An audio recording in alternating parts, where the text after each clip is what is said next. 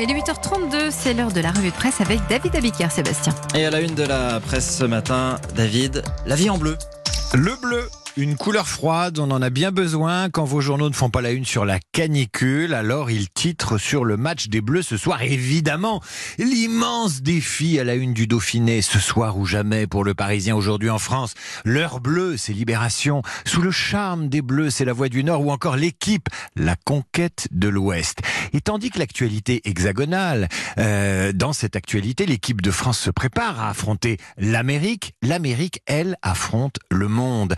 Monde en mal de gouvernance, titre la Croix, à l'occasion de la réunion du G20 qui cristallise toutes les tensions, nous dit les échos. Une Europe coincée entre Xi et Trump, s'inquiète l'opinion. Et dans l'humanité, Maurice Ulrich peste contre Donald Trump. On aimerait tant qu'un super-héros en colle une bonne à Donald Trump. Il rêve, Maurice Ulrich. Ouvrez match ce matin, vous y verrez Trump, le point levé. Le point levé pas pour chanter l'international, non, il lance sa campagne sous un ciel de feu. Préserver la grandeur de l'Amérique, c'est le slogan pour un nouveau mandat. Aujourd'hui, l'équipe de France, comme le monde, devrait se méfier de l'Amérique de Trump, car elle n'a peur de rien. Et on commence avec un par un jeu dangereux. Ouvrir les bouches d'incendie en pleine chaleur, on appelle ça le street pooling. On en a parlé sur Europe 1. On voit ça souvent dans les séries américaines. Ça fait joli. Ça fait de belles images à la télé et en pleine canicule. C'est tentant. Un enfant de 6 ans a été grièvement blessé hier à Saint-Denis après avoir été projeté en l'air par le jet d'une bouche à incendie. Le Parisien aujourd'hui en France s'est procuré les chiffres de la direction de la sécurité de l'agglomération parisienne.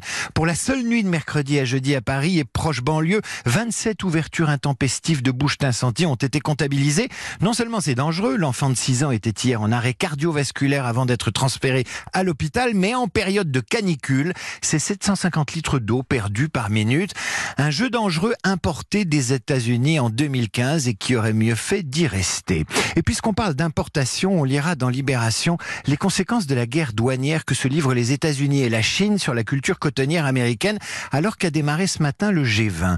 Trump a instauré des barrières douanières sur plusieurs produits chinois. Pékin a répondu en taxant le coton, ce qui n'arrange pas les affaires des agriculteurs de Géorgie qui ont massivement voté pour qui? Pour Trump. C'est très concret une guerre commerciale. Avant l'augmentation des taxes sur le coton américain, la Chine importait, nous dit Libération, 45% de son coton des États-Unis. Aujourd'hui, c'est 18%. La guerre commerciale est aussi un jeu dangereux. Et un autre jeu dangereux a lieu ce soir au Parc des Princes, c'est celui des Américaines.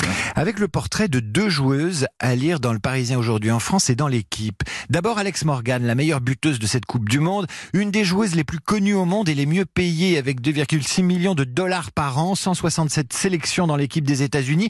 Une fille sympa et simple, au dire de ses collègues, ex-collègues de l'Olympique de Lyon, où elle a joué six mois en 2017. Et puis dans l'équipe, le portrait plus contrasté, plus rugueux de la capitaine de l'équipe américaine, Megan Rapinoe. Elle nous dit l'équipe insoumise, dans un combat permanent et exubérante.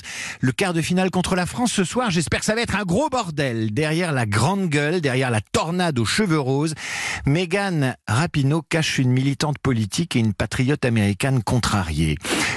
Dans le stade retentit l'hymne américain, l'attaquante ne chante plus pour son pays, ne met plus la main sur le cœur, elle reste là, le regard absent, les mains dans le dos pour protester contre un président qu'elle considère sexiste, raciste et étroit d'esprit. En tant qu'homosexuelle américaine, explique-t-elle dans Libération, je sais très bien ce qu'est de regarder le drapeau sans avoir le sentiment qu'il protège toutes vos libertés. Aux critiques de la joueuse, on en parlait hier dans le journal des sports, Trump a répondu avec aplomb et une certaine logique. Meghan devrait d'abord gagner avant de parler. Méfier du bon sens de Trump et du bon jeu des Américaines. Et le combat ce soir sur le terrain, on le suivra bien sûr sur Europe 1. Merci beaucoup, c'était la revue de presse de David Abiquet.